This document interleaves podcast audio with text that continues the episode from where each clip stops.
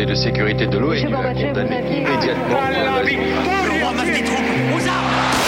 Vous n'avez pas, monsieur Mitterrand, le monopole du cœur. Moi, j'ai vu Brasier. Les présidents, ils sont pas pour nous. C'est moi Vous pensez tous que César est un con Comment ce groupe d'hommes peut décider pour des millions et des millions d'autres hommes? 12, 11, 10, 9, ignition sequence start. Mesdames et messieurs, culture générale. Bonjour, bonjour à tous et bienvenue dans Culture 2000. Bonjour Marlène. Bonjour Jean-Baptiste. Bonjour Johan.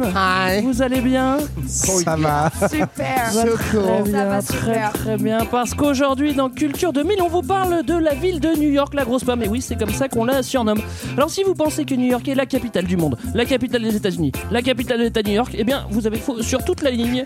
Mais c'est pas grave parce que Culture 2000 est là pour vous raconter l'histoire de cette fabuleuse ville. Johan, qu'est-ce que ça t'évoque quand on te dit New York Alors euh, moi ça m'évoque quand j'étais gamin et à la cour de récré j'étais trop jaloux de tous les gars qui avaient des casquettes des euh, New York Yankees, le- l'équipe de baseball là de Ouais, New York. ouais, ouais. Et je sais pas si vous voyez cette casquette avec le N et le Y noir là qui était assez classe. Ouais. Et moi j'avais la même mais de sous-marque en fait. Du coup c'était un peu ridicule. Il y avait marqué SE synthétique. mais même pas, ça ça aurait été Moins classe. bien. Mais je Ah l'avais ça, même ça pas. aurait été vraiment classe, on est tous Bande de d'accord pour le dire. sous-marques, Euh, Marlène?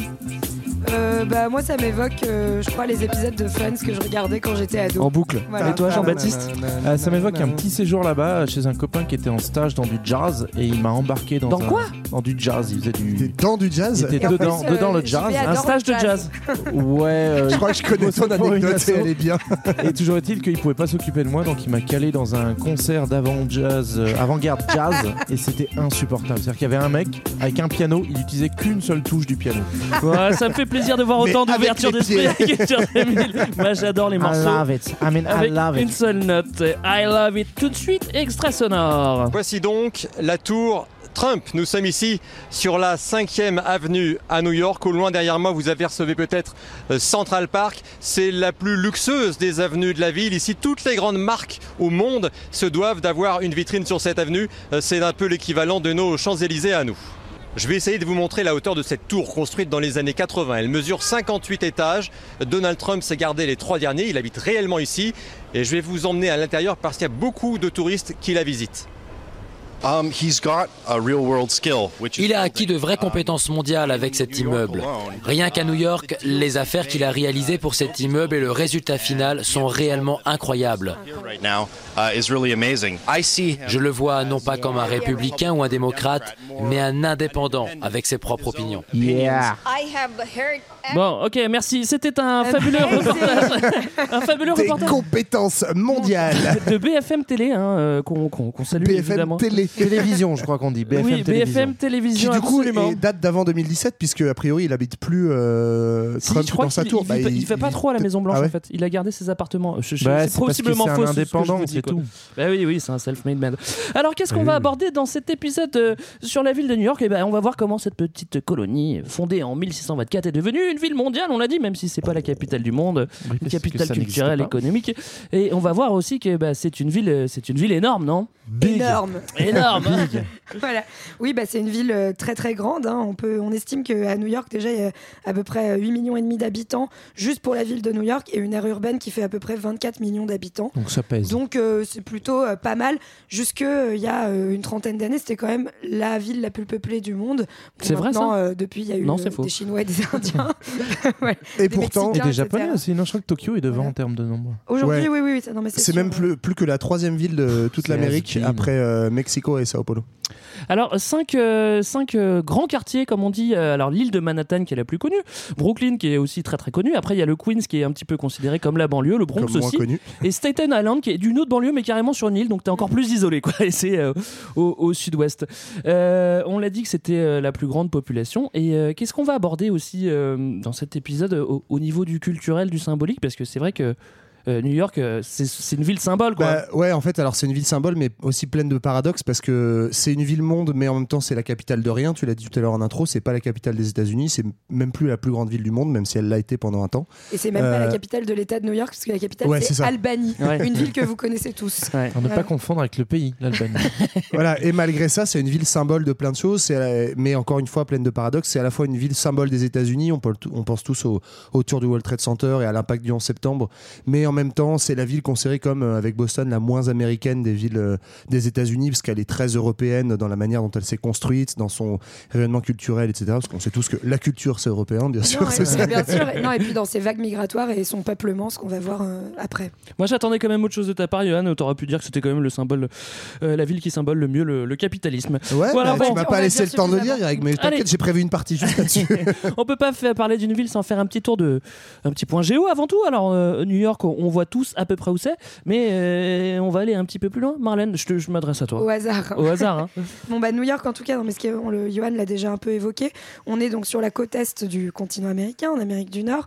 Et euh, surtout, euh, New York a une particularité, c'est qu'en fait, c'est une ville constituée, constituée de plusieurs îles, Ouais. dont la ville princi- dont l'île principale est celle de Manhattan, hein, euh, qui est entourée d'autres euh, petites îles. Donc, on va avoir des toutes petites îles comme Ellis Island, qui est connue euh, notamment pour l'arrivée des migrants. Où il y a personne qui habite. la Statue de la Liberté. qui est encore- Et Liberty comme l'île Island, de la ouais. Statue de la Où Liberté. il y a personne qui vit. non Et plus. en fait, donc, on a cette grande île de Manhattan qui est entourée à l'ouest de le- la- du fleuve Hudson et à l'est d'un bras de mer, hein, qui est un bras de mer de l'Atlantique. Mais qui s'appelle Rivière quand même. qui East s'appelle River. l'East River et donc qui sépare euh, l'île de Manhattan Parce qu'ils sont de, pas forts en géo, les ricains. de- de- comme moi de Brooklyn à l'est euh, de, du Queens qui est au nord-est et euh, de, euh, donc euh, euh, du Bronx Et- toujours plus à l'est et Staten Island, et Staten Staten Island. Island Et on a aussi. cette euh, longue île qui, qui, qui est plus loin que la banlieue. qui- Long qui, qui- Island. Qui, qui fait, qui fait. Enfin, il y a des quartiers de New York qui bout, sont ouais.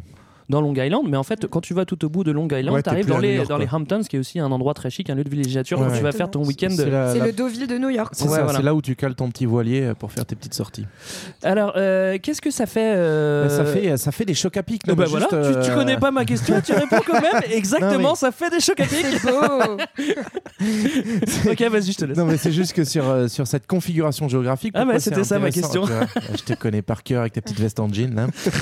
American. Euh, c'est que, en fait, ce, site particulier de New York, c'est aussi ça qui explique ce qu'est devenu euh, cette. euh, cette métropole, hein, cette grande ville.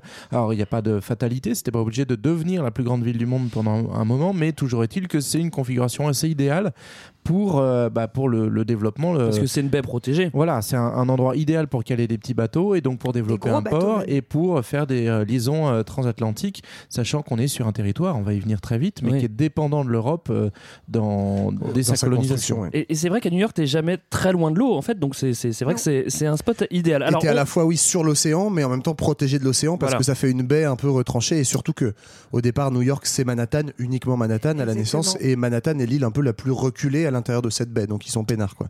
alors, on sait maintenant où est-ce qu'on est. Et euh, qui est-ce Mais qui vit là à l'époque Eh oui, qui vit là à l'époque Eh Bah alors y s'il y a des blancs qui arrivent, c'est qu'il y avait personne, non oui, c'est ça, c'est exactement. Tu sais. C'est comme l'Islande, il y avait personne. du coup, on s'y est mis, on a vu de la lumière. Non, il y avait des Indiens, forcément. On est en Amérique. Oui, bah, Donc des Indiens d'Amérique. Oui, des Indiens d'Amérique. Alors en fait, euh, il y avait plusieurs populations indiennes qui, qui sillonnent les environs, mais c'est principalement les Lenape qui sont connus comme étant les, les populations euh, résidentes, euh, bah, notamment de, de Manhattan. Alors après, il y avait plein de, de tribus euh, diverses et variées, notamment, je crois que Manhattan, alors qui veut dire quelque chose, mais c'est aussi le nom qu'on a donné à une population, les Manhattan ou quelque chose comme Alors moi, ce que j'ai vu, c'est que c'était euh, un mot justement des Lenape qui était euh, qui était Manhattan, qui voulait dire en gros l'île euh, Ouais. avec plein de reliefs. Oui, c'est ça. Donc c'était un mot de leur vocabulaire qu'ils ont utilisé pour faire Manhattan. quoi. qui Alors- désignait aussi un peu les, les people. Euh, les, les Lénapes, c'est pas non plus les Incas, c'est pas un, ils sont pas hyper solidaires entre eux, c'est plus des petits villages, c'est pas un empire, donc ça leur laisse, ça va pas leur laisser beaucoup de chance pour se défendre quand, euh, Bah, bah, quand euh, voilà. progressivement pas mal en fait, on va avoir plusieurs vagues. Une première vague. Et c'est qui les premiers? C'est qui les premiers? C'est les Français. Alors c'est toujours pareil. c'est que Pas tout à oh bah tiens, on va on va déba- donc euh, débarque euh, d'abord en 1524. Bon finalement un Florentin, hein, c'est Giovanni da Verrazzano qui est au service de François Ier et qui débarque là, qui bâtit ses petites terres la Nouvelle Angoulême. c'est classe. hein. Classe. Oui, parce Voilà. que ce qu'il faut préciser, ouais, c'est qu'il C'est qu'il y a du euh, cognac à l'époque. Ok. c'est ça. T'imagines la, la chanson de, de Sinatra, la Nouvelle Angoulême En tout cas, euh, quand il revient en Italie, il veut parler euh, justement de cet endroit incroyable dont il a, qu'il a découvert à François Ier. Sauf qu'à ce moment-là, François Ier est occupé avec quelques petites guerres en à Italie. bails, ouais. Et que finalement, bah, il laisse tomber. Dommage. Mais encore une fois, moi, je trouve vraiment c'est le- l'Amérique du Nord, c'est le panache à la française quoi. Exactement, la entre François. Ier qui en a rien à foutre de New York et euh, Napoléon qui vend la Ouais. Louisiane qui est à l'époque genre la moitié des États-Unis pour euh, 3 francs 6 sous. Et oui, mais, mais c'est quand même- J'ai le prix. c'est- le prix précis. C'est quand même vraiment la grande classe française quoi. Alors pas de chance, François, il s'en fout, mais en 1609, euh, bah, on a un Bah, Anglais des- qui arrive, et là c'est pas pareil. hein. Alors Et c'est- Ouais. encore la même histoire, c'est-à-dire que c'est un Anglais, mais il bosse pas vraiment pour les Anglais. C'est ça en fait, c'est un Anglais qui arrive mais qui est embauché par des mecs plus intelligents que les Français à l'époque. C'est c'est les Hollandais qui ont euh, la compagnie hollandaise des Indes qui est en fait un espèce de d'entreprise, un gros conglomérat qui sert en fait à faire du commerce international de matières premières. C'est un petit peu euh, avec ça qu'on va expérimenter la colonisation, etc. Et donc, euh, il mandate un type, enfin, il paye un type en mission qui est Houston pour dire ce serait cool euh, que tu nous trouves un accès par l'ouest, donc par l'océan Atlantique, pour accéder aux Indes en fait, pour faire du commerce. on la connaît cette histoire, non? Enfin, c'est Ouais, dans la bah, même quoi. La refont en se disant mais Ah cette fois-ci si ça va vraiment marcher. cette fois-ci quand même. Ouais, Mais alors euh, ils le savent qu'à demi parce que justement c'est pour ça que euh, si tu passes à l'ouest de Manhattan, tu remontes sur le fleuve euh, Hudson, c'est qu'en fait le mec a vraiment cru qu'en remontant le fleuve, il- peut-être il allait finir par arriver euh, Ouais. jusqu'aux Indes. Ouais, Bon, mais Oui, n'empêche, il est visionnaire parce qu'aujourd'hui, on le cherche encore, ce passage du Nord-Ouest. hein. C'est Donc, oui, il est où? Mais donc en gros le mec arrive ouais et, euh, et lui par contre est un peu plus malin que Di Verrazzano, enfin ou plutôt que François Ier et se dit ok là on a vraiment une situation de port qui est exceptionnelle donc il arrive à convaincre les Hollandais d'en faire un port et donc d'y installer dans un premier temps une petite colonie. Donc comptoir, là quoi. on est euh, dans les années 1610-1620 Ouais, et je crois que c'est- en 1624 où il y a euh, euh, mais c'est personnes à l'époque c'est 30 ou 50 personnes je crois c'est ça, euh, 30 ou 50 Et d'ailleurs, familles pardon qui arrivent Bah, s'installent et font en fait un comptoir de Et c'est un peu au pif d'ailleurs. Hein. C'est c'est Oui. pas des Hollandais, c'est des réfugiés. Donc ce sont, des Français d'ailleurs, euh, des, des protestants français qui se sont euh, mis à l'abri des persécutions anti-protestantes en France. euh, ils se sont mis au- dans, dans les Provinces-Unies, c'est-à-dire les Pays-Bas de l'époque. Et euh, en gros, bah, comme ils n'ont pas une thune et rien à perdre, on leur dit bon bah tentez votre bout de chance là-bas. Mais euh, en gros, on, on mise pas spécialement sur eux. Je pense pas qu'il y avait du Non. monde sur le quai pour leur dire goodbye. Non, mais Bah, c'est qu'en fait, sur la pe- Lune, pe- les gars, personne veut, personne veut trop y aller parce qu'à ce moment-là, là où le commerce est le plus florissant, c'est plutôt vers le Brésil et vers les Antilles où euh, se, commence à se développer la- le, tri- le commerce euh, triangulaire. C'est bien, je crois que les Antilles, ça a jamais été le symbole de la richesse mondiale. Que- Voilà.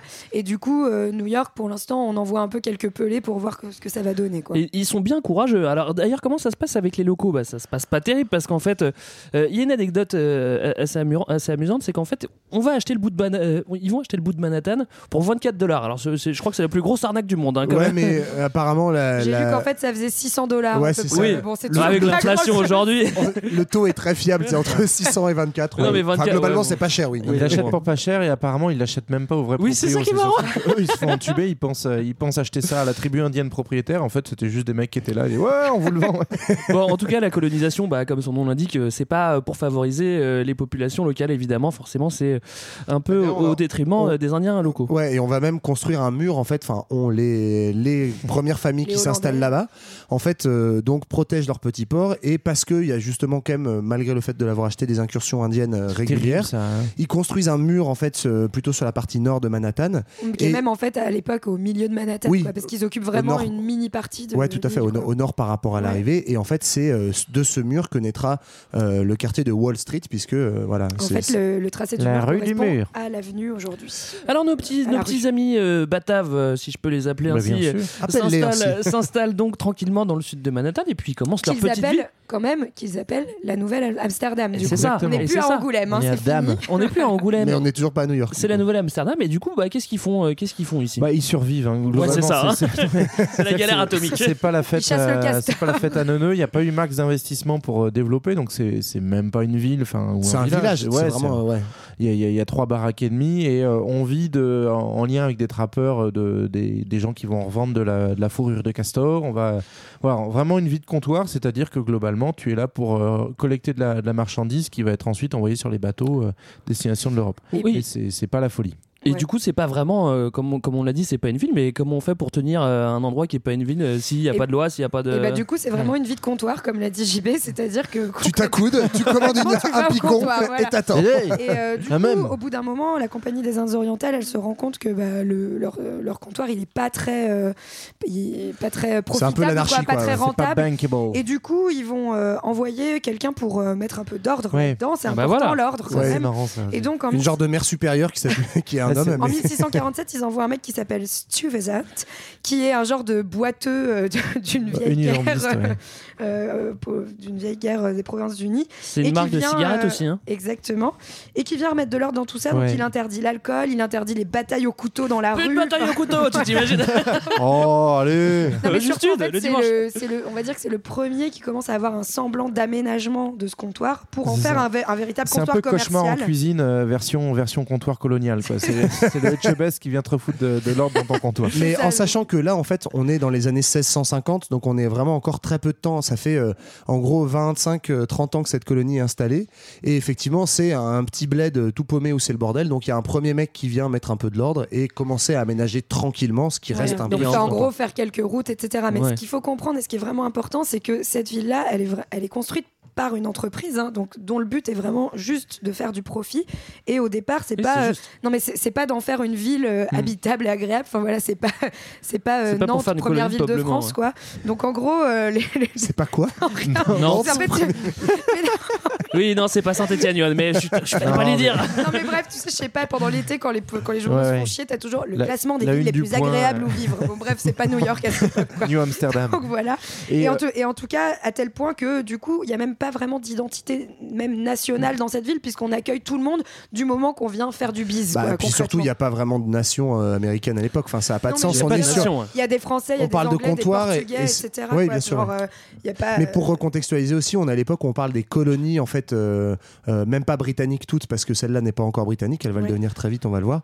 Mais en fait, on est euh, sur le territoire américain, grosso modo, c'est des Indiens partout et quelques petites colonies européennes qui sont là pour faire du commerce, effectivement, et pas pour, euh, pas pour se faire plaisir. Quoi. Alors ça se développe, il y a du monde qui vient, ça, ça, ça travaille, ça parle hollandais. La, la nouvelle Amsterdam est, est presque une colonie, mais, mais en fait il y en a deux trois petits gogo go go go- go- go- go- go- go- Il y a deux trois gogos qui viennent cogner à la porte et qui deux, disent trois pépitos, ouais. Bah en fait euh, j'aime bien ton spot là, c'est bien abrité et tout. euh, Bah, ça, c'est dit les- de nous le filer C'est les anti-français, c'est les mecs qui, eux, sont un peu plus malins et ont une vision un peu plus à long terme. Qu'est-ce s'appelle anti-français Bah, c'est les, Améri- les, Les Anglais. Anglais. Oui d'accord. C'est les... non, mais c'est les gars qui se disent pas oh non on va plutôt faire une guerre contre une cité italienne mais ils se disent plutôt tiens ce spot il a l'air vraiment intéressant Et en plus, il y a s'y passe personne. quelque chose Ça va être facile. et il y a personne donc on est dans les années euh, Dans fin les des années- années Ouais, 1660 1664. et euh, 1664, tu sais d'ailleurs qu'ils ont inventé la bière. La bière, année, hein, oui, voilà. très Ah, ah, ah, certainement. Excellent. Et donc voilà, les euh, quatre bateaux euh, anglais arrivent et en fait arrivent rapidement à chasser le pouvoir hollandais, essentiellement parce qu'en fait les, les commerçants qui sont sur place en ont rien à battre que ce soit britannique ou hollandais, ils veulent juste que Oui, faire leur du il y a business non, mais il y a ce moment génial où Stuyvesant dit non, nous résisterons face aux Anglais. Et en fait, tous les commerçants disent rien à battre. En fait, on va faire une pétition contre toi. Tu vas dégager. Nous, on veut juste faire du commerce et gagner du fric. Donc en fait, Je crois qu'il euh, disait lol Anglais, à ce Voilà. moment-là. Ça, ça- ça donne, ça donne déjà le ton de cette ville. C'est ça qui est assez marrant. On est en 1664 et en fait, c'est dé- déjà c'est le business putains de qui pré- Alors ni une ni deux, on va rebaptiser la ville quand même hein, parce qu'on va pas appeler troisième ça. nom déjà. Ouais. On va, on va pas appeler ça euh, Nouvelle From Amsterdam. Angoulême to Tout Amsterdam, tout Amsterdam. York. Voilà. Alors pourquoi euh, York? Parce que bon, on fait un petit hommage au petit duc là qui habite Voilà, c'est là-haut. c'est le frangin du roi de- du moment, euh, et donc du coup, bah, c'est une, une façon de marquer que ça, ça change de couronne en fait. Mais du coup, que c'est comme le frère de- roi le plus célèbre de l'histoire en fait. Ouais. Que- C'est ça. Mec, personne sait ce qu'il a fait, mais. Bah, il y a quand même le, le prince euh, Non, Harry du- euh, qui s'est. Non? Ah oui. Oui, mais la New Harry, on la connaît pas encore, tu vois, genre la nouvelle mégapole mondiale. Non, mais en tout cas, tout- euh, du coup, c'est marrant parce que c'est pour ça notamment que un des districts de New York s'appelle le Queens parce qu'il avait cette, cette Voilà. terre C'est avait drôle, été ça. nommé en l'honneur de la reine. Ouais. Mais c'est ça aussi qui est important à comprendre, c'est qu'à ce moment-là, on parle pas vraiment de nationalisme, et donc du coup, que c'est au-delà du changement de drapeau, c'est avant tout un changement d'allégeance à des personnes, euh, des personnalités royales, et donc euh, il n'y a, vraiment pas d'enjeu pour pour les habitants, et donc ça va permettre le, le développement sous la houlette de l'Angleterre, qui à ce moment-là, en fait, va reconnecter sa nouvelle ville, New York, à son empire, euh, qui est un empire maritime qu'elle est en train de bâtir et en, en train d'étoffer. C'est à ce moment-là où l'Angleterre s'affirme vraiment comme la grande puissance maritime. Elle va encore se chamailler un petit peu avec la France, mais euh, on va se faire Mais couler assez rapidement avec la guerre de, de 7 ans, c'est le 18e siècle. Et donc, euh, globalement, bah, voilà, le New York va s'insérer dans, dans un réseau euh, de navires, mais aussi de ports hyper développé, et donc ça va contribuer à, à le nourrir. Bah, ça devient assez je- vite. Je, Ouais, je vas-y. vous rassure, hein, j'ai juste une petite info en plus. C'est qu'en en Greg. 1667, les Hollandais reçoivent le Suriname en échange de, Ah, de New York. Ça, c'est vraiment un bon deal. C'est un deal à la française. Bon, alors New York, comme son nom l'indique, on est à présent dans une colonie anglaise, on a un port stratégique administré par la couronne britannique. Comment ça se passe su- sur place avec les pouvoirs lointains en fait? Bah, en gros, là, on arrive sur euh, 100 ans de développement, donc de la fin du, du- Ouais, on des années petit coup 1600 d'accélérateur. jusqu'à, on va y arriver à la révolution américaine, donc de la fin du 18e siècle. On est sur 100 ans de développement de cette colonie, avec euh, notamment donc euh, ce comptoir commercial qui s'installe. Le port est devenu désormais le troisième port euh, de tout l'empire britannique, donc c'est pas que dalle, quoi. Après Londres et euh, je sais plus quel est le deuxième, après Philadelphie. Philadelphie. Et, euh, et donc en fait, bah, la, la manière dont on l'administre, c'est simplement de mettre des grosses grosses taxes. Donc euh, eux sont pas Bam, c'est trop, simple, hein. sont pas trop libéraux encore, mais Ouais. en gros l'empire britannique se dit en fait c'est hyper avantageux pour vous d'être ici parce que vous êtes à un endroit qui commence à être une plaque tournante. Donc on met plein de taxes sur les transactions commerciales et c'est ça en fait qui est à l'origine des révoltes de cette colonie de New York, mais des autres colonies euh, britanniques, Ouais. notamment celle de Boston, puisque la révolution américaine partira de là avec la- le Boston Tea Party donc en 1776. Et donc on est voilà sur ces 100 ans de domination Ouais. britannique, des taxes, une, une colère et une autonomie qui montent progressivement jusqu'à ce que ça pète en 1776 et que euh, commence la guerre d'indépendance en fait de libération de, euh, face à l'empire britannique. Oui, et puis bon, bah, ça, va, ça, ça va arriver. Euh, In God euh, We Trust, euh, tu l'as dit, Johan, le, le- le pays est libre, New York aussi, mais mais il y a un hic, il y a un hic quand même. Pourquoi j'ai marqué ça Je n'en ai aucune idée.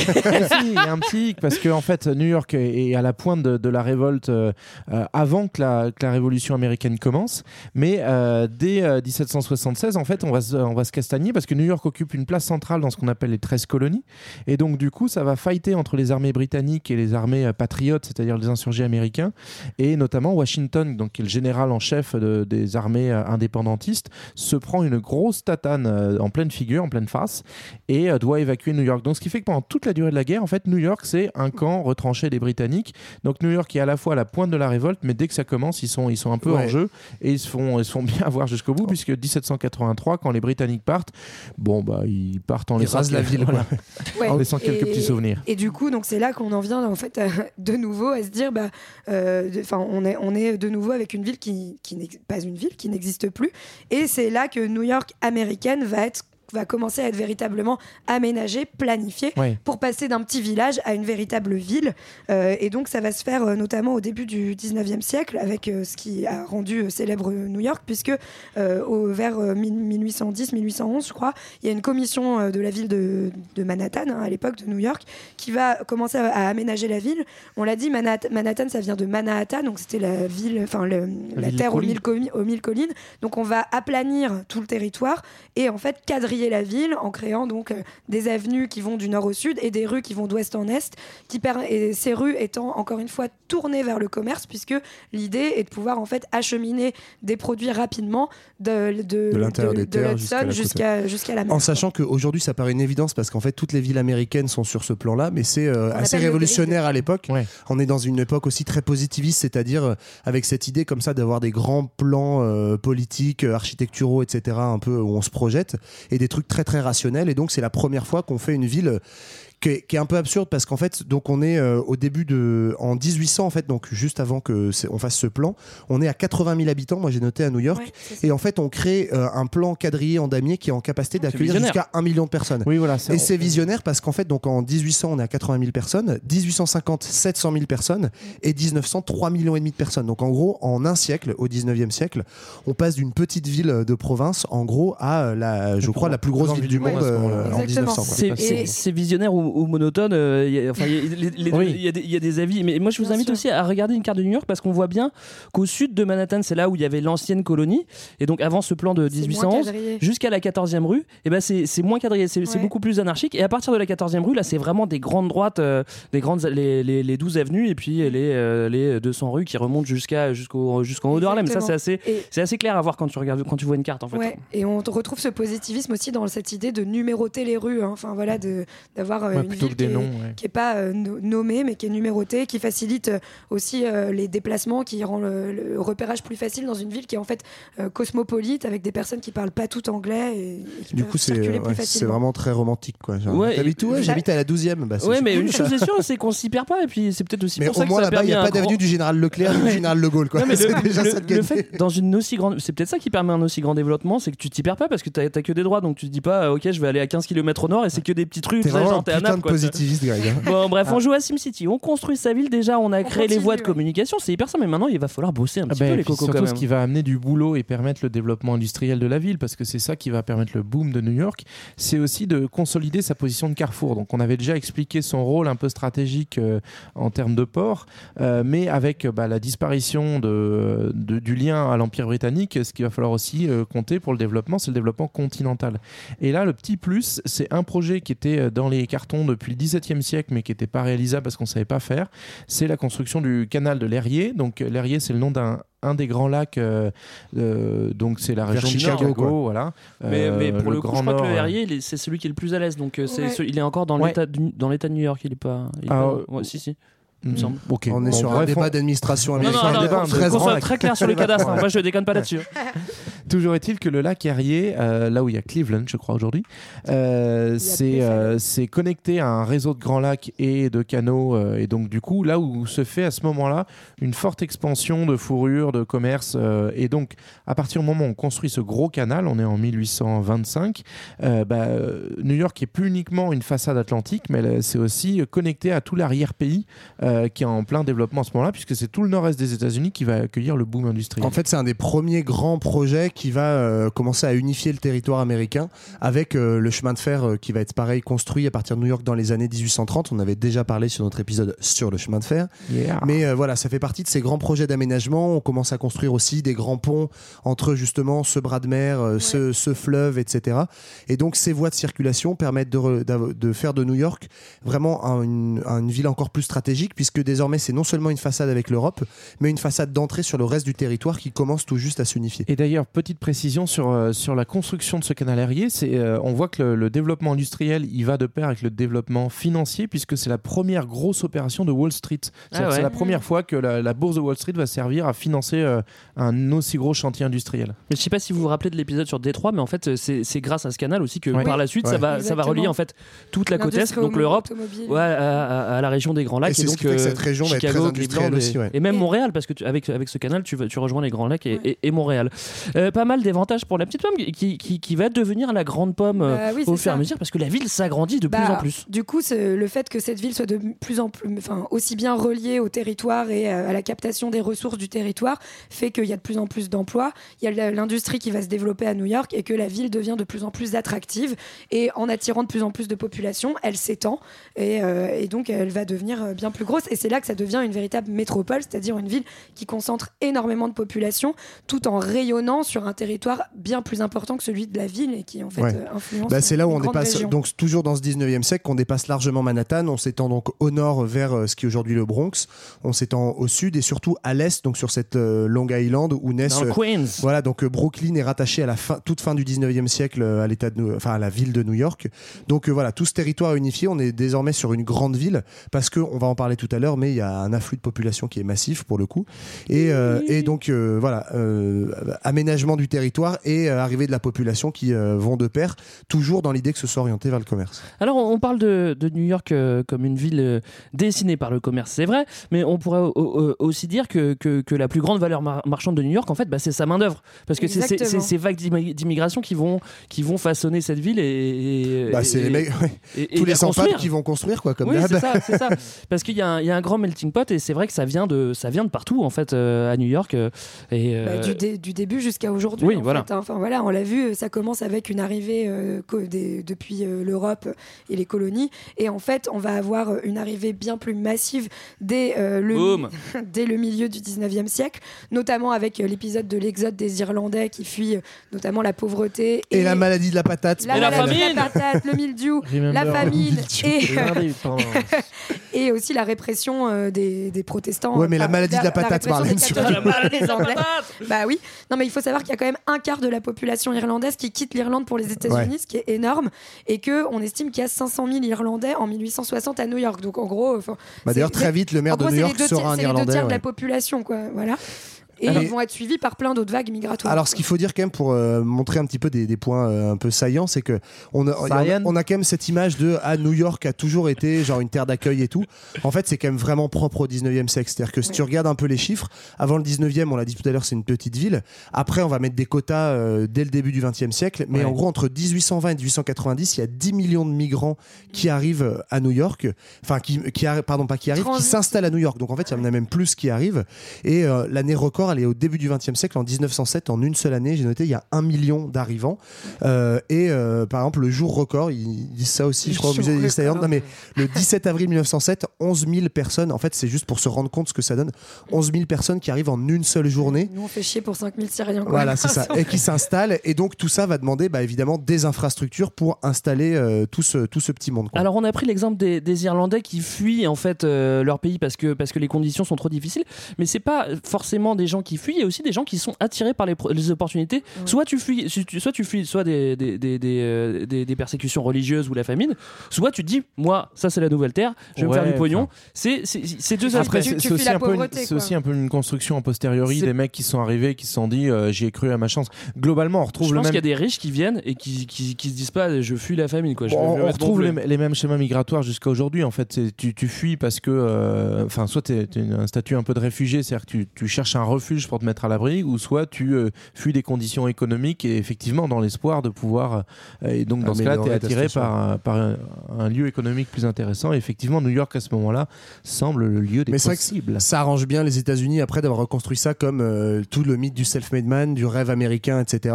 Globalement, ils, a- ils accueillent essentiellement des parias qui ont plein de poux. Quoi. Enfin, c'est quand même, que, c'est quand pas même que, comme ça que ça se fait. Alors Mais- quand on part du, du vieux continent, on s'arrête à New York. euh, Qu'est-ce qu'on fait? On s'arrête à New York ou on trace tout de suite? Déjà Où Bah, est-ce qu'on s'arrête? y il y a les deux en fait. On va avoir euh, à la fois des personnes qui vont euh, juste transiter par New York, qui arrivent euh, à Ellis Island. Alors on, on va parler notamment donc euh, du tri qui se passe à Ellis Island à partir des années 1890, il me semble. Ouais, ou- c'est construit à ce moment-là. Avant, c'est fait, c'est un espèce de petit comptoir sur le sud de Manhattan, qui est un peu anarchique. non voilà, et les gens râlent parce que c'est en plein milieu de la ville, et aussi du coup, c'est moins pratique pour contrôler. Donc en fait, le point d'entrée aux États-Unis il se fait sur une mini-île qui est Ellis Island à partir des années Ouais. 1880 au ou sud de 90. Manhattan.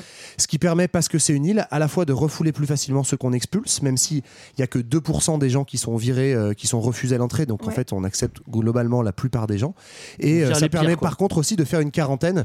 Donc tous les mecs de troisième classe qui ont des poux et le typhus dont je parlais, on les met d'abord euh, quelques mois en quarantaine avant qu'ils aient le droit de le rentrer cas sur du, le territoire. fameux Don Corleone, le, le futur parrain qui doit attendre un petit peu de calmer sa rougeole avant de débarquer. Non, mais en tout, en tout cas, voilà. Donc, les, les migrants euh, transitent par là, on des, sont euh, testés. euh, donc, on vérifie que ce soit pas des anarchistes, hein, globalement, des, des, des On malades ça mentaux, ici, des hein. infirmes, des polygames. Enfin, bref, euh, je vous passe tous les détails. Il y a Et, 29 euh, questions, je crois, c'est ça, donc ils sont posés aux mecs, euh, genre en un temps On record. euh, vérifie pour qu'ils a- 60 symptômes en 6 secondes. Donc, j'aimerais bien qu'on m'explique comment. Non, mais ils ont des on super médecins aux. États-Unis, c'est connu. En tout cas, Tout on, dans est- l'œil. on estime que jusque, enfin, en, en à peu près euh, 25 ans, et on va avoir 16 millions de migrants qui passent par là. Donc, une grande partie va quand même vers les États-Unis, notamment vers la, vers l'Ouest hein, aussi. Euh, mais, Mais une partie reste à New York. Et c'est là qu'en fait, ces, ces vagues migratoires vont en fait modeler la ville de New York et notamment le sud de la ville qu'on appelle le Lower East Side, qui va être quel euh. Ouais, c'est magnifique. hein, voilà. Puisque en fait, euh, quand ils prennent le ferry après d'Ellis Island pour arriver à Manhattan, ils arrivent à la pointe sud, à la pointe sud, Battery dans un, Park. voilà, à Battery Park. Ils s'installent là et petit à petit, on va avoir euh, donc la formation de différents quartiers communautaires, avec même des quartiers où en fait, on va avoir Little Italy et par exemple une rue qui correspond à tel village de Sicile et Mm. tel immeuble qui correspond à telle rue de ce village limite. Mais quoi. c'est ça qui est marrant, moi qui ai jamais visité New York, en fait, euh, du coup, en bossant le sujet, de voir que tu as vraiment, c'est au fur et à mesure aussi des vagues migratoires, ce qu'on l'a pas trop dit, mais donc c'est d'abord les, les Irlandais qui arrivent dans les années 1850. Après, c'est plutôt les gens d'Europe de l'Est et d'Europe du Sud, donc les Italiens, notamment à la fin du 19e, etc. Et en fait, ça, cette, euh, ces vagues historiques, elles se voient en fait sur le territoire géographiquement parce que bah, les mecs s'installent où il y a de la place, ouais, donc ouais. euh, ils, a- ils y vont de plus en plus loin. Aujourd'hui, c'est comme ça que les nouveaux migrants euh, sont plutôt Queens, Queens, sont- ouais. Plus du tout sur Manhattan, mais donc que tu as ces petits quartiers qui se constituent, très fameux, Little Italy, euh, Mm. Chinatown, etc. Et comme tu dis, jusqu'à euh, des mêmes rues où tu as dans telle rue les mecs qui viennent de telle ville, dans tel bloc les mecs qui viennent de tel village, enfin c'est vraiment Ouais, le, principe de la diaspora, en fait, où tu vas chercher à recréer ta solidarité locale dans le nouveau pays. Et donc, effectivement, ça se, ça se retraduit par on garde ça. Et même quelquefois, bah, en fait, euh, il y a même les, on l'a pas trop évoqué, mais Ellis Island, euh, c'est aussi un lieu où on va renommer, rebaptiser les gens quand leurs noms sont pas Mm, mm. pratiques. Ludique ou compréhensible du, du, du douanier. euh, Tu t'appelleras américain. John comme tout le monde. Voilà, c'est ça. Donc tu t'appelles euh, John et puis le, le nom de ton bled et, euh, et donc du coup on retrouve aussi des, des, des regroupements autour de ces Et ces, quartiers, ces, ces quartiers communautaires, c'est encore plus ou moins valable aujourd'hui à Manhattan. C'est sûr que Little Italy, c'est un peu un Disneyland italien, mais le Chinatown, il est encore très très chinois. euh, et, et- et Harlem, bon, par exemple, on a aussi un semblant de Little Sénégal, qui est un nouveau quartier communautaire, mais qui est pas non plus très très développé. Mais c'est encore, c'est encore valable aussi les, les, les quartiers, un peu moins aujourd'hui, mais quand même. Alors, au début 19e, on l'a dit, on a fait un découpage en grille de la ville. On a très longues avenues et très longs immeubles, mais au fur et à mesure que la population augmente, eh ben, on a vite besoin de plus de, de place. Alors on se dit oh, l'horizontal, c'est super cool, mais bon, essayons de passer au vertical. Du coup, euh, les populations en arrivant, non seulement elles vont modeler les quartiers, donc on a dit en créant des quartiers communautaires, mais en plus elles vont euh, encore une fois influencer l'architecture de la ville, puisque c'est à ce moment-là où on a une ville qui devient trop peuplée, avec un espace qui est quand même réduit. Encore une fois, on est sur une île, et du coup, on va essayer de trouver des solutions pour loger tous ces, toutes ces personnes et aussi pour faire travailler ces toutes, ces, toutes ces personnes au même endroit. et c'est là que qu'on commence à, à construire les gratte-ciel, notamment donc ceux qu'on appelle les skyscrapers. Alors Voilà. ça aussi, enfin, c'est faut pas le, faut pas le reconstruire historiquement. Genre ah on a besoin de place, tiens d'un seul coup on invente le gratte-ciel. Non. C'est aussi permis par des inventions techniques et notamment donc l'invention de l'ascenseur par un cer- certain Otis. non pas Otis Redding, c'est pas le même. hein, mais- mais tu, Otis que- tu me, tu me dis stop Il, il monte. Non, fais pas la blague. en fait, c'est que je voulais faire cette blague, j'avais très envie. Donc, il y a, il y a deux inventions majeures l'invention de, de, bah, de l'élévation mécanique, donc l'ascenseur, et en fait de euh, la poutre, donc la charpente métallique. C'est-à-dire qu'en fait, avec des charpentes en bois, globalement, on peut pas monter beaucoup plus haut qu'à peu près 7-8 étages, sinon ça s'effondre et ça ne tient pas en termes de, de masse et de poids. Et c'est seulement avec des, des charpentes métalliques et des grandes poutres métalliques qu'on peut aller au-delà de 10 étages. Et c'est comme ça qu'à la fin du 19e, c'est parti, on commence Ouais. à construire Alors, des, ça des commence à, à Chicago d'ailleurs. C'est c'est pas à New York à la palme du démarrage, mais par contre, quand New York s'y met, bah, forcément ça va aller très vite. Et puis, Ouais, il y a parce une qu'à New York, espèce- ça a été mieux que les c'est la autres. compète en Et voilà, c'est un peu la compète à qui va euh, monter son, son building le C'est plus haut. hein. est la plus C'est- grosse. c'est- voilà. Enfin, franchement, il faudrait un jour qu'on fasse une étude psychanalytique du building. C'est quand même genre vraiment un truc ultra phallique et où depuis parler à 200 Donald ans. Trump, je crois. Non, mais où depuis 200 ans, genre, tu sais, c'est vraiment genre qui c'est qui va fabriquer la plus grosse. Enfin, Non, je trouve pas. Moi, je trouve ça plutôt cool. euh.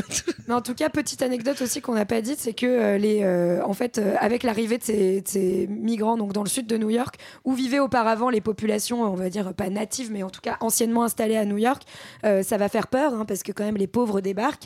Et oui. au départ, euh, les populations les plus riches vont fuir vers le nord de Manhattan, qui est l'actuel Harlem, qui était à l'origine peuplé ouais. par non mais c'est vrai enfin moi je le savais pas j'ai trouvé ça intéressant donc il était peuplé par des populations blanches aisées avant que les populations noires viennent viennent, tous salir. Mais ceci dit, ça se au- retrouve au- encore. un peu après euh, Ce que tu dis, on va, on va oublier le scandale qui vient de dire JB.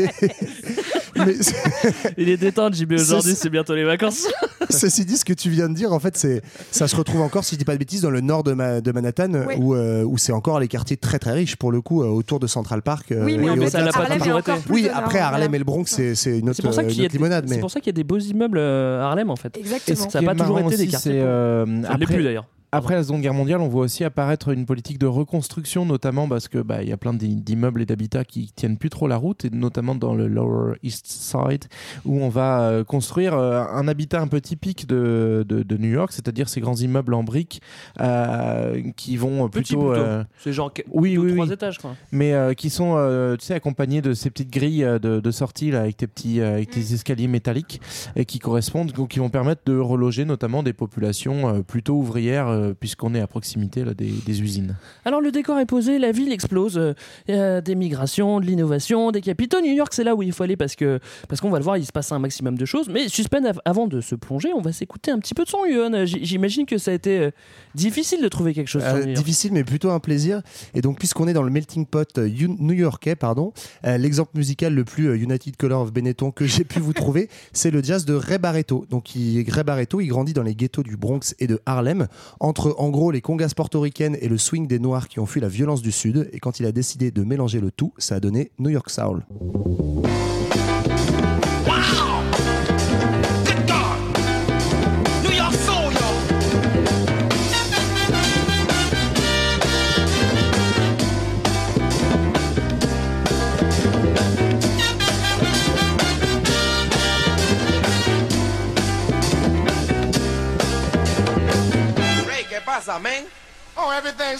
baby.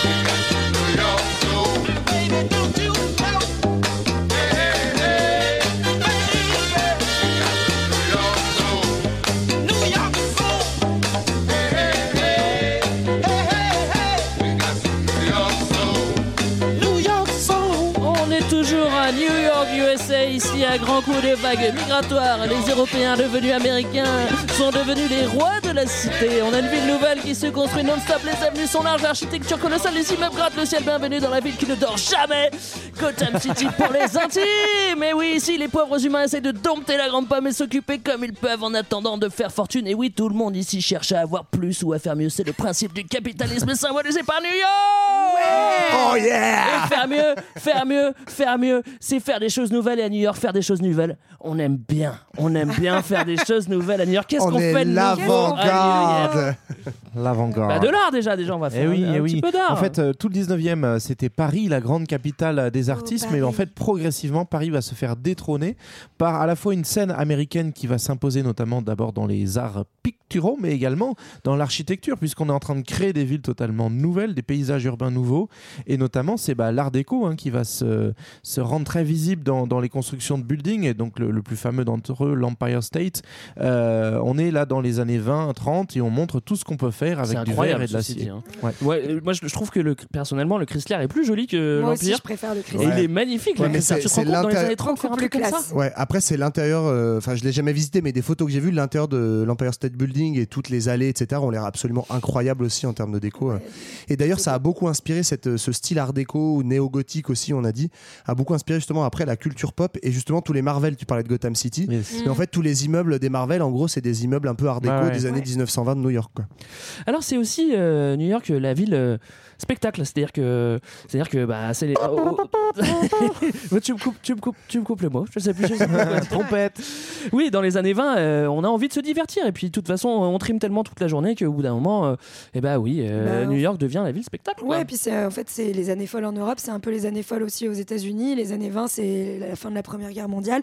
C'est aussi le moment où justement les États-Unis commencent à devenir la première puissance mondiale et euh, vont être le lieu où se développe notamment tout ce qui est son et image, donc radio, cinéma, et euh, où se multiplie euh, la, la culture euh, de masse et euh, les divertissements de type comédie musicale. euh, Enfin voilà, c'est là que c'est là que naît le fameux Broadway exactement. Et c'est vrai qu'ils savent bien faire. Et, on peut euh, pas dire le contraire. hein. Et où se développe aussi plein d'avant-garde, notamment euh, musicales. hein.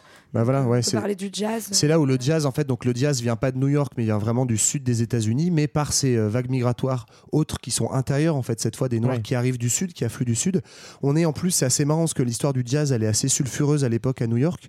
C'est euh, en pleine période de prohibition, donc en fait, t'as pas le droit de, de vendre de l'alcool. Donc en fait, tous les clubs un peu clandestins qui vendent quand même de l'alcool se font passer pour des clubs jazz et ça participe beaucoup. En fait, c'est-à-dire qu'en gros, tout le monde sait, c'est un secret de polichinelle, que c'est des endroits où c'est des Noirs qui jouent de la musique et où en fait tu picoles de l'alcool. Donc du coup, ça donne très mauvaise réputation au jazz. Et euh, New York, voilà, se fait une spécialité, notamment dans Harlem, etc. C'est de, là que les Noirs s'installent à Harlem. Ouais, fait. exactement. Alors des, des mouvements, euh, des mouvements euh, musicaux, va y en avoir plein. On aura le hip-hop aussi dans les années 80. C'est vrai que le jazz c'est quand même emblématique de New York. Moi, je, je sais que j'ai- j'ai beaucoup écouté Charlie Parker et, et lu sur lui et quand il raconte quand il quand il se défonce euh, euh, dans, dans, dans, dans Midtown et puis qu'il va jouer du saxo, c'est Ce toujours. qui t'a euh, plu, c'est quand il se défonçait ou quand il jouait du saxo bah, s'il se défonçait pas autant, il n'aurait pas joué le saxo comme C'est ça. vrai, mais ça sans qui est- doute, C'est bah ça, oui. ça qui est, c'est ça qui est marrant. Mais Alors- n'essayez pas à la maison. Non, n'essayez pas à la maison. Enfin, le saxophone. Enfin, JB a essayer. essayé les saxos pas la défense. Je vous ferai pour les vacances. c'est le dévoué pour la défense. je te merci Marlène. Alors il y a aussi un point amusant, enfin entre guillemets, c'est que avant les années 50, en Europe, on boycotte plutôt les, les, les, les, les artistes, euh, euh, les peintres, les peintres américains. C'est-à-dire qu'ils n'existent pas. Et après les années 50, on commence à s'y intéresser Alors, parce que commence à y avoir du. C'est pas tant qu'on les boycotte, c'est qu'il y en a pas en fait Si, aussi. si, il y en a. Bah, si, non mais il y y en a. mais en gros, On s'en euh, fout. En gros quand même, Européens s'en foutent. on disait 19e Paris, 20e, euh, 20e les États-Unis et New York. En fait, au début des années 1900, 1910, 1920, il y a encore quand même Ouais, beaucoup d'artistes, de 20. peintres. Rappelez-vous l'épisode Picasso. Picasso, etc., qui sont à Paris. Et donc en fait, les premières expos et les premiers musées euh, à New York se font des spécialistes de l'art moderne. Et l'art moderne, c'est d'abord importer l'art européen et l'art parisien notamment. Euh, donc on importe beaucoup d'art européen et c'est à partir effectivement des années 40-50, surtout qu'il y a un vrai art euh, local qui naît et notamment le courant le plus célèbre, c'est l'expressionnisme abstrait, donc la figure de Pollock qu'on a, qu'on a beaucoup, euh, euh, qu'on connaît beaucoup. Ce qu'on sait un peu moins, c'est que c'est aussi un art et en partie Pollock qui était notamment en fait beaucoup subventionné par la CIA parce qu'on est quand même en Ah ouais péri- ouais, en Ouais. fait on est en période de guerre froide et l'avantage de l'expressionnisme c'est que c'est un art qui est absolument pas politique, c'est juste fait des grandes taches sur des toiles sans dire que c'est moche, hein, mais et donc en fait non Bah, mais demande à t'as- JB de- c'est peu connu, mais JB. tu as aussi une bataille culturelle en fait pendant cette, euh, cette euh, guerre froide où en fait euh, les Américains et, et la CIA ont tout intérêt à subventionner un art qui est absolument pas politisé. Et, et pourtant, on va voir se développer un art plus politisé par la suite, hein, dans Ouais. les années plutôt euh, soi- cin- ouais, 70, 60, ouais. Bah, au moment où 70, c'est la avec, merde euh, à New avec, York, quoi. euh, le pop art, notamment euh, avec Andy Warhol, etc., qui vont euh, à, justement critiquer la société de consommation dont New York est un des symboles. Et c'est aussi à New York qu'on va se voir euh, se développer et se diffuser, notamment dans les années 70, euh, le street art. Ouais, euh, street art et puis donc toute la culture hip-hop. Mais en fait, ce qui est aussi important de préciser sur, sur toute cette question de, l'art, ça, révèle aussi une ville qui a plusieurs couches et plusieurs facettes et que finalement chaque classe a un petit peu ses niveaux de euh, ses niveaux d'accès à la culture et ses niveaux de spectacle. C'est-à-dire que on n'est pas forcément tout temps dans un brassage et, euh, donc il y, a, il y a notamment euh, bah, la culture hip-hop va être une, forme de réappropriation de, l'espace, euh, donc par le notamment par le graphe hein, qui, va s'inviter sur, euh, sur tous les murs, alors qui va être associé aussi une période de crise euh, et une période notamment de montée du chômage. On est dans une ville industrielle à partir des, années 70, donc ça commence à fortement bah, euh, décroître en termes d'emploi et donc euh, euh, on rentre dans une crise économique et sociale un peu profonde. Et donc euh, l'arrivée du graphe, c'est à la fois une, une façon euh, de, de se réapproprier l'urbain euh, par l'art et de dire que les, les couches populaires existent, mais c'est aussi euh, malheureusement euh, assimilé à cette période de crise et de montée de criminalité, donc ce qui fait que c'est un peu l'art voyou qu'on va ensuite on- chercher à effacer des murs. On, on- on en reparlera, je, je- je pense, par la suite. On ne va pas détailler tous les, euh, tous, tous les mouvements artistiques qu'il qui, y a à New York, parce qu'évidemment, vous en connaissez un maximum. On n'a pas cité les punks, hein, ça, ça m'énerve un petit peu. hein. Il y a quand même Bah, aussi les tous les punks, punks il de East Village. Ouais, hein. après t'en Et as oui, beaucoup oui. en Angleterre quand même aussi. les Et, euh, et- et on peut quand même dire que c'est une ville spectacle, une ville culturelle. Euh, on peut citer quand même aussi la famille Guggenheim qui, qui œuvre vachement à New York pour, euh, pour développer l'art et surtout sa commercialisation. Ceux qui Et, euh, financent Culture 2000 Et d'ailleurs. c'est eux qui financent. Et on les remercie. On les remercie. Si c'était le cas, ça serait bien. hein. Donc voilà, on est dans une, dans une ville lumière, on n'a pas envie de quitter euh, Broadway, on a envie de monter dans une tour et spéculer à gogo pour s'acheter un grand appart devant Central Park. Euh, On oublierait presque qu'il se passe d'autres choses dans le monde, Marlène, et je crois que c'est le moment de, de Veracruz. Pendant ce temps, à Veracruz, Et donc pendant ce temps, euh, à New York en tout cas, euh, dans les années 70-80, on n'est plutôt euh, pas dans le, encore dans la période de, de- on n'est plus vraiment dans la période de grand faste de New York, mais plutôt dans une ville qui est en faillite et qui encore euh, une fois va jouer le rôle de laboratoire du monde, puisque cette faillite, on va la retrouver à l'échelle mondiale. Et oui, euh, en effet, en 1973, c'est le moment euh, où a lieu le premier choc pétrolier. Qu'est-ce que c'est le choc pétrolier En fait, Qu'est-ce que c'est euh, qu'est-ce que C'est Dis donc, c'est intéressant. C'est pas très chic et choc, c'est plutôt euh, une forte augmentation des prix du pétrole qui va provoquer une crise à l'échelle mondiale. Et euh, ce qui s'explique par euh, trois euh, facteurs. Premièrement, en fait, les États-Unis, à ce moment-là, atteignent leur pic de production de pétrole. Et du coup, comme ils savent que la demande va continuer d'augmenter et que finalement l'offre ne va faire que baisser, les prix de- du pétrole commencent à augmenter à ce moment-là. Par la même occasion, en 1973 et en octobre, c'est le moment où va démarrer euh, ce qu'on appelle la guerre du Kippour, où euh, on a une attaque surprise de l'Égypte et de la Syrie euh, contre euh, Israël afin de récupérer les territoires qui ont été pris en 67 par Israël, donc notamment euh, le plateau du Golan ou le, le, Si- le Sinaï. Et euh, l'aide, les Américains vont en fait apporter une aide militaire à Israël, ce qui va Un peu fâcher nos ce amis qui va un peu fâcher les, les, les pays du, du Moyen-Orient, les pays arabes, notamment ceux qui sont membres de ce qu'on appelle l'OPEP, donc l'organisation des pays exportateurs de pétrole, qui vont du coup augmenter leur prix. Et Paf. par ailleurs, dernier facteur, cette même année, les États-Unis vont supprimer la convertibilité du dollar en or. Qu'est-ce que ça veut dire? Ça veut dire qu'avant, un dollar euh, correspondait à une certaine valeur euh, en or et donc était connecté finalement à une économie réelle. Et désormais, le taux de change ne va plus être fixe mais flottant, et ce qui va entraîner une chute de la valeur Ah putain, ça me rappelle les cours infernaux d'économie. et oui, Tu mais pourtant, très bien, Marlène. c'est comme ça que le dollar va baisser. Et en fait, quelles conséquences ça a concrètement?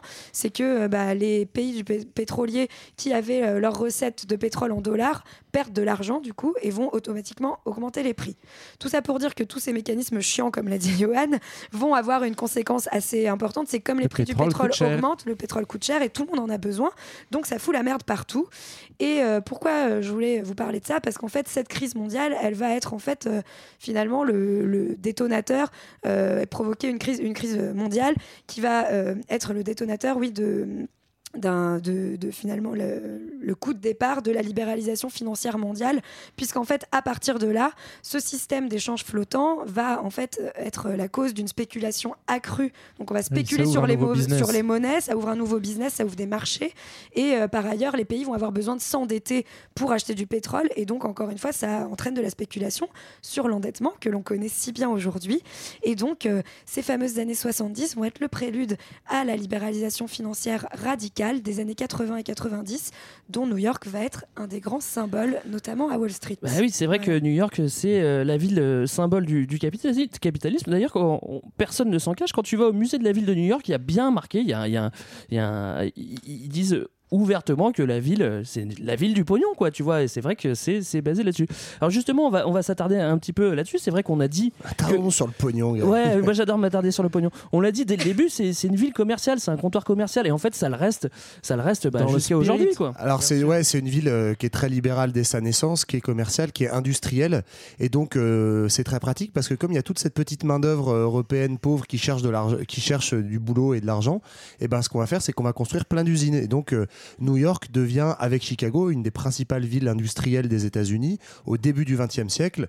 Et donc on fabrique euh, au départ donc plutôt des unités textiles, etc. Après il y a une deuxième révolution industrielle, on fera plutôt tout ce qui est euh, euh, voiture, enfin tout ce qui est plutôt produits industrie, enfin produits euh, pardon manufacturés, transformés. Euh, voilà. Et donc il y a toute cette période qui fait que comme les gens arrivent et ont besoin d'argent, bah, bizarrement ça rappelle rien du tout avec aujourd'hui les travailleurs sans papier, mais il y a zéro réglementation, zéro droit du travail. Donc en fait euh, il y a des conditions de travail qui sont terribles. On travaille euh, 12 heures par jour en moyenne, 6 jours par semaine, des normes de sécurité qui n'existent pas. Ouais, C'est- la fameuse photo des mecs qui prennent leur, leur euh, casse-dalle là, Ouais. sur une poutre. euh, C'est la, Aujourd'hui, on en fait c'est la construction de l'Empire State Building. Et on en fait un truc romantique, mais bon, c'est juste des mecs qui pourraient crever en mangeant leur casse-dalle. C'est ça. Et d'ailleurs, en parlant de crever, euh, une anecdote comme ça, mais qui n'en est pas une, c'est euh, un accident donc d'une usine textile qui est euh, qui s'appelle Triangle Shirtwaist, qui est une euh, une usine qui n'emploie que des femmes. Et il y a euh, une, euh, je sais plus, une euh, 150 femmes à peu près qui Ouais, vont mourir dans l'incendie de cette usine. Et en fait, j'ai appris, elles vont mourir pourquoi? Parce que donc il y a un incendie, certes. Pour des idées? Mais en fait, euh, comme les patrons, non mais en fait les contremaîtres ont peur que- qu'elles volent parce que tu comprends, c'est des, c'est des ouvrières immigrées. Donc en fait, on, ne- on bouge toutes les entrées aussi, et tous les jours au boulot, il y a qu'une seule entrée qui est ouverte pour qu'on puisse les fouiller à l'entrée de l'usine avant. Donc c'est-à-dire qu'on te fouille pour aller au travail, rien à voir avec le plan Vigipirate. Sauf que comme il y a qu'une seule entrée qui est ouverte, et bah du coup quand il y a un incendie, plus personne peut sortir. Non, mais c'est surtout meurt. qu'ils fermaient à, à clé les ateliers dans cette, euh, dans, dans cette boîte et du coup, au moment où il y a eu un incendie, bah, elles n'ont pas pu sortir. Ouais. Alors, Voilà. est-ce qu'on réglemente? Est-ce qu'on fait quelque chose Bah, du Non, coup, on à, la suite faire de, ou quoi à la suite de ça, ça va être un peu un détonateur quand même. Donc on est en 1911 à ce moment-là et on va commencer à réglementer un tout petit peu le, le travail, donc notamment, euh, je sais plus, euh, notamment sur tout ce qui est sécurité, incendie, etc. Bah oui, et c'est à ce moment-là, vous ouais. savez que on installe ces fameuses échelles qu'on voit partout, qui font un peu euh, Ouais, la célébrité de New York dont parlait JB, qui sont un peu en, en Z là Ouais. partout. C'est justement à la suite de cet incendie pour qu'on pour qu'il puisse y avoir des sorties de ces buildings qui sont en plus hyper hauts. euh, En gros, de- ce que ça veut dire, c'est continuer à travailler comme des chiens, mais si jamais il y a le feu, vous avez le droit de sortir maintenant. C'est pas mal, non? Attends. Tu Mais vois c'est- toujours le négatif. C'est vrai qu'on a, on a toujours euh, l'exemple valorisé dans, dans les films américains du, du petit gars, pour le coup, euh, déf- euh, défavorisé, euh, le self-made man euh, qui va faire des grandes choses à New York. C'est, c'est, c'est un mythe qui est encore valable aujourd'hui. Et en fait, ça, ça, ça s'arrête pas. Ça. On, Alors- on croit toujours qu'il va se passer quelque chose à New York. Et quoi. justement, il y a une anecdote géniale que j'ai entendue là-dessus. C'est apparemment, c'est une phrase qui aujourd'hui est inscrite au musée d'Ellis Island. C'est en fait un, un immigrant italien qui est arrivé et qui a dit en gros en substance. Je suis venu à New York parce que j'ai cru que les rues étaient pavées d'or et j'ai découvert que non seulement elles n'étaient pas pavées d'or, mais qu'elles n'étaient pas pavées du tout et qu'en fait c'est moi qui allais voir les pavés. Et je trouve ça assez symptomatique en fait de ce New York. quoi. Alors, euh, le profit, euh, c'est, on l'a dit, c'est c'est le moteur de la ville. On vient ici pour faire du produit, du, du profit. Euh, Quand on vient à New York, on, on- on veut tout, on veut tout péter. Et petit à petit, on se rapproche de l'Amérique moderne. Donc, c'est-à-dire de la société de consommation et de la société de divertissement. Euh, Ouais, tout le monde veut gagner plus, tout le monde veut consommer, tout le monde veut, tout le monde veut euh, vivre la, le, Et le encore une fois. New York va être le miroir du développement du capitalisme. Donc d'abord avec une spécialisation industrielle, puis ensuite avec un développement extrêmement euh, rapide du secteur tertiaire et notamment via la publicité, puisqu'après avoir, euh, puisqu'après avoir produit tous ces, euh, tous ces, T'as dit quoi, la réclame ces, Non, automobiles et Ah. ces aspirateurs, et ben il faut bien les vendre. Et du coup, c'est notamment à New York qu'on va avoir le, voilà, le développement, l'explosion du secteur de la publicité euh, à Madison Avenue. Et euh, c'est pour ça qu'on va appeler les publicitaires, les pubards de l'époque, les madmen. Donc, euh, Ça, donc, je savais à pas, ouais, fait euh, auquel fait référence le titre de la série. hein, Moi, Et d'ailleurs, j'ai pas vu, moi, Mad Men. C'est un autre truc qui explique cette construction verticale, c'est que c'est pas uniquement les logements, c'est aussi beaucoup construire des bureaux, puisque c'est une des premières villes où le secteur tertiaire, donc c'est-à-dire ces secteurs où en fait tu bosses derrière euh, une machine à écrire à l'époque et maintenant derrière un ordinateur, et euh, où en fait du coup il faut beaucoup de surface de bureaux et donc on fait des, des grands buildings pour tous ces gens qui bossent dans la cam. Alors, on, on avait, on avait un peu cassé le mythe, euh, genre on fait des, on fait des gratte-ciel pour loger euh, la population qui grandit. Par contre, est-ce que c'est plus valable pour mettre, pour concentrer euh, tous les bureaux au même endroit? Est-ce que c'est peut-être un petit peu plus valable? Bon, C'est une théorie euh, Non, il y a un qui peu n'en est des- pas il y a- une. il y a un peu des deux. Alors, euh, euh, ça, c'est tout le paradoxe. C'était qu'à la fois, c'est une ville qui fait rêver tout le monde. On veut consommer et se divertir, évidemment, parce que le divertissement, c'est vrai qu'il est de qualité à New York. Et donc, ça, ça devient, ça devient un Je- but. Greg l'a testé pour vous. mais, mais donc, ça devient un but et, et un moteur pour beaucoup de gens, mais en même temps, c'est impossible sans inégalité.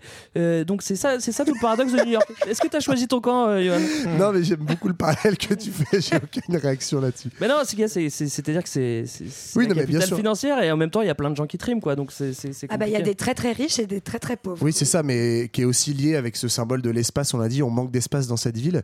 Et donc, du coup, il devient euh, encore mille fois plus qu'à Paris. Il y a une bataille de l'espace. Et c'est comme ça qu'aujourd'hui, apparemment, un des signes euh, distinctifs de, dans le. Donc, c'est quoi? C'est le Upper euh, East Side, ça, là où il y a Upper les East riches Side, yes. Dans le Upper East Side, euh, t'as des mecs qui s'achètent des appartes avec des salles de bain de 50 mètres carrés, qui Bon, ne servent normal, strictement euh. à rien, mais c'est juste pour dire je pèse dans le game, j'ai 50 mètres carrés de salle de bain, je suis riche, alors que l'immobilier vaut très cher.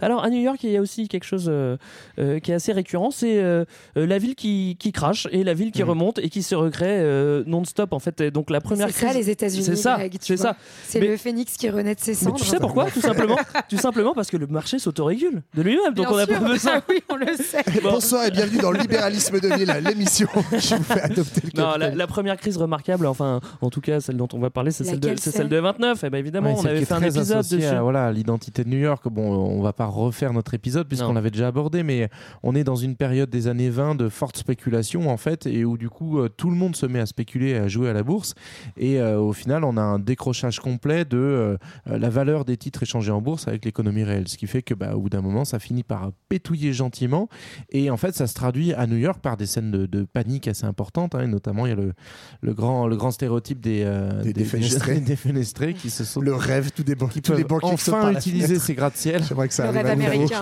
C'est mon rêve américain, moi.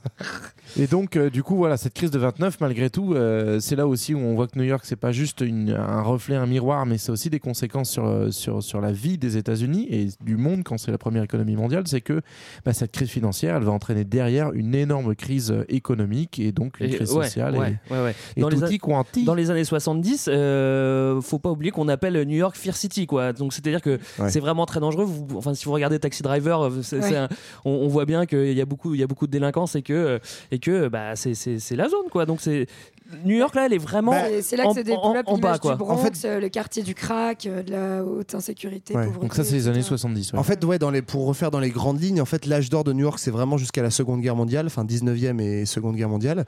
Et euh, la deuxième moitié du 20e siècle, ça, ça se passe pas très très bien. Bah, sauf Il y a- à partir on- des années 90. quand Ouais, mais jusque, en gros, entre 1950 et 1990, euh, New York Ouais. perd 700 000 emplois parce que te- ton- 700 000 tu disais ton- habitants non, 700 000 emplois. Industriels, 700 000 emplois. Ah oui, industriels parce que Marlène faisait son Veracruz sur euh, la crise pétrolière. L'autre euh, conséquence énorme de la crise pétrolière, c'est la désindustrialisation, le fait qu'on va faire des industries ailleurs et notamment dans les pays émergents. Donc tous les emplois industriels se barrent de New York. Il y a 700 000 emplois perdus. Et Manhattan, ça c'est pareil, on, on- on le- on oublie un peu de le dire dans le mythe américain. Manhattan perd 500 000 habitants entre 1940 et 1990. Donc en fait, euh, autant la ville a explosé au 19e siècle, autant elle a un vrai creux de vague et notamment effectivement symbolisé par ces années 70 où euh, il y a le crack, euh, la dope et les mecs Et, et qui aussi te- un, qui te braquent, un- quoi. un abandon euh, de la, munici- de la Ouais. municipalité. C'est-à-dire qu'il n'y a plus de pognon. services publics, etc. Il n'y a plus de pognon, il y a des quartiers qui sont complètement à l'abandon et en fait, bah forcément, tout En fait, c'est un peu Détroit, mais qui a rebondi, quoi. Si on se Ouais, rappelle voilà, notre mais c'est épisode ça. sur Mais Détroit. heureusement, la finance internationale est venue sauver New York de nouveau dans les années 90.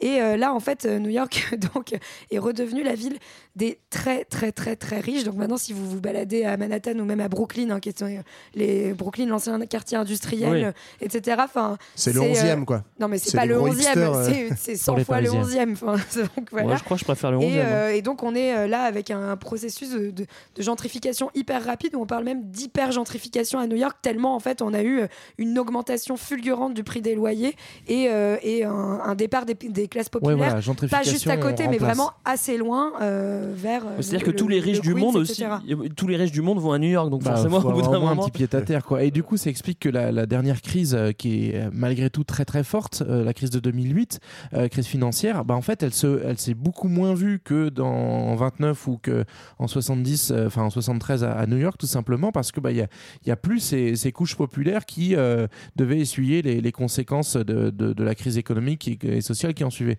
Et c'est assez marrant d'ailleurs parce que du coup tu, tu vois quand même comment New York va incarner ce truc là avec notamment le film je sais pas si vous avez vu euh, Loups de Wall Street non, euh, Cleveland contre, contre Ah Wall oui. Street, où du coup, la, la- la- euh, des habitants de Cleveland se mettent en association et font un, prof- un procès fictif contre euh, les grandes banques de, de New York euh, qui sont jugées responsables de la crise, mais ça se passe plus dans le même lieu, donc on, a, on a déconnecté. Mais ce, les que, ce que tu dis, c'est aussi parce que bah, quand tu n'as plus d'économie réelle, enfin, tu vois, d'emploi industriel, etc., dans une ville, quand tu as une crise, bah, ça a moins d'impact euh, sur les emplois, en tout cas localement, ça a des impacts sur les Ouais. emplois, genre en Grèce, par exemple. Ouais. Alors on a fait un petit tour de New York dans le passé et dans le présent. Qu'est-ce qu'on peut prévoir pour New York City dans le futur un, crash boursier peut-être, je sais pas, un truc comme ça de Banton à, à Jean-Baptiste. C'est du passé. L'avenir nous appartient. C'est le crash. Pas mal ou pas D'accord, ouais, c'est pas mal. ouais. Euh, ouais, alors j'aurais pu disserter hein, sur la, la- la place de New York euh, et la concurrence au sein de l'archipel métropolitain mondial, aussi la montée en puissance des mégapoles asiatiques, ou euh, plus globalement la roue tourne qui tourne dans le bail des villes mondiales. Mais en fait, comme c'est plutôt chiant, je me suis vraiment basé sur le futur de New York tel qu'il est déjà écrit, tout tracé, grâce à un certain Luc Besson qui a déjà tout anticipé à l'âge de 16 ans dans le scénario du cinquième élément.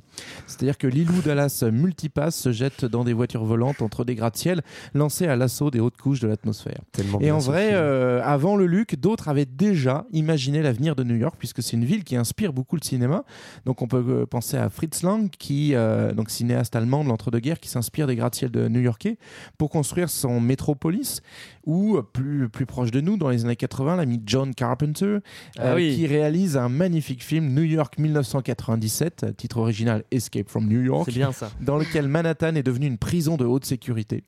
Ou encore, chez George Lucas, euh, on retrouve l'empreinte New York à travers euh, Coruscant, la capitale intergalactique de Star Wars, euh, où euh, le modèle new-yorkais s'est transformé en une ville-planète démesurée. Donc, dans tous les cas, bah, le futur fictif de New York n'est pas hyper rose.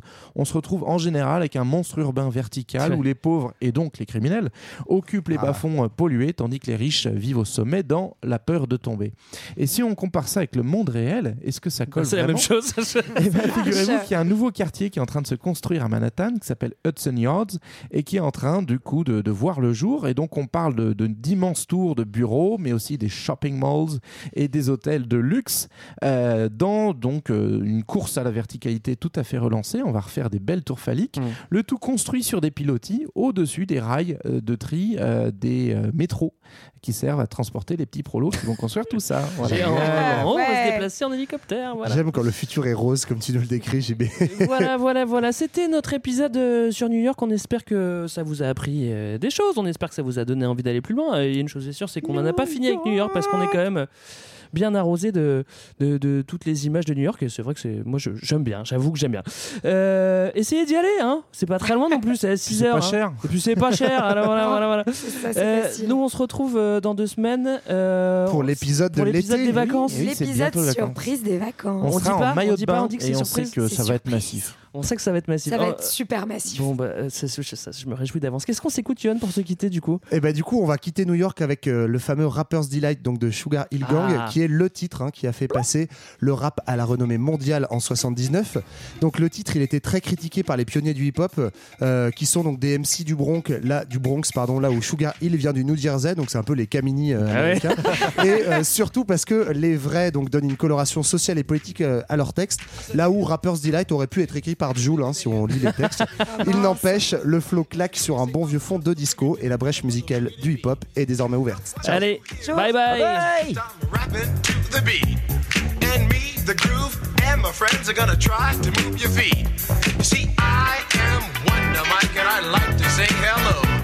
To the black, to the white, the red, and the brown, the purple, and yellow. But first, I gotta bang, bang, the boogie to the boogie. Say up, jump the boogie to the bang, don't stop, rock the rhythm that'll make your body rock. Well, so far you've heard my voice, but I brought two friends along.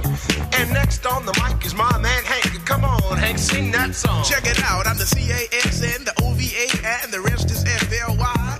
You see, I go by the code of the doctor of the mix, and these reasons I'll tell you why. You see, I'm six foot one, and I'm tons of fun, and I dress to a T. You see, I got more clothes than Muhammad Ali, and I dress so viciously. I got bodyguards,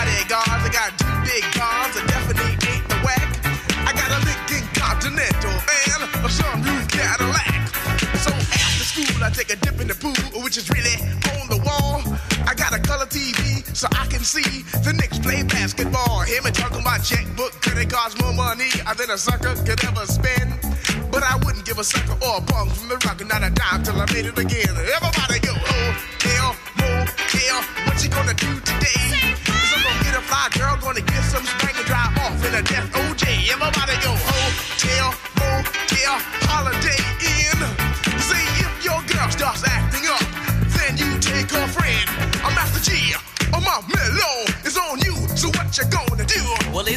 and on and on and on and on. The beat don't stop until the break of dawn. I said a M A S, a T E R, a G with a double E.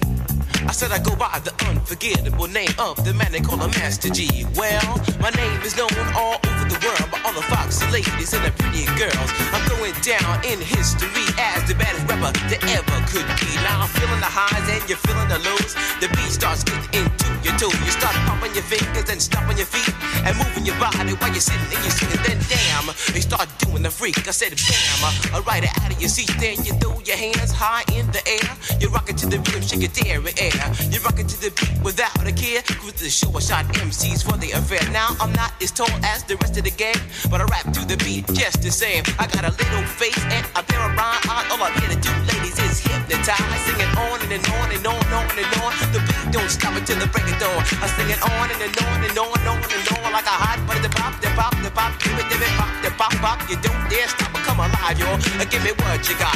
I guess by now you can take a hunch and find that I am the baby of the bunch, but that's okay. I still keep in stride, cause all I'm here to do is just a wiggle your behind. Sing it on and, and on and on and on.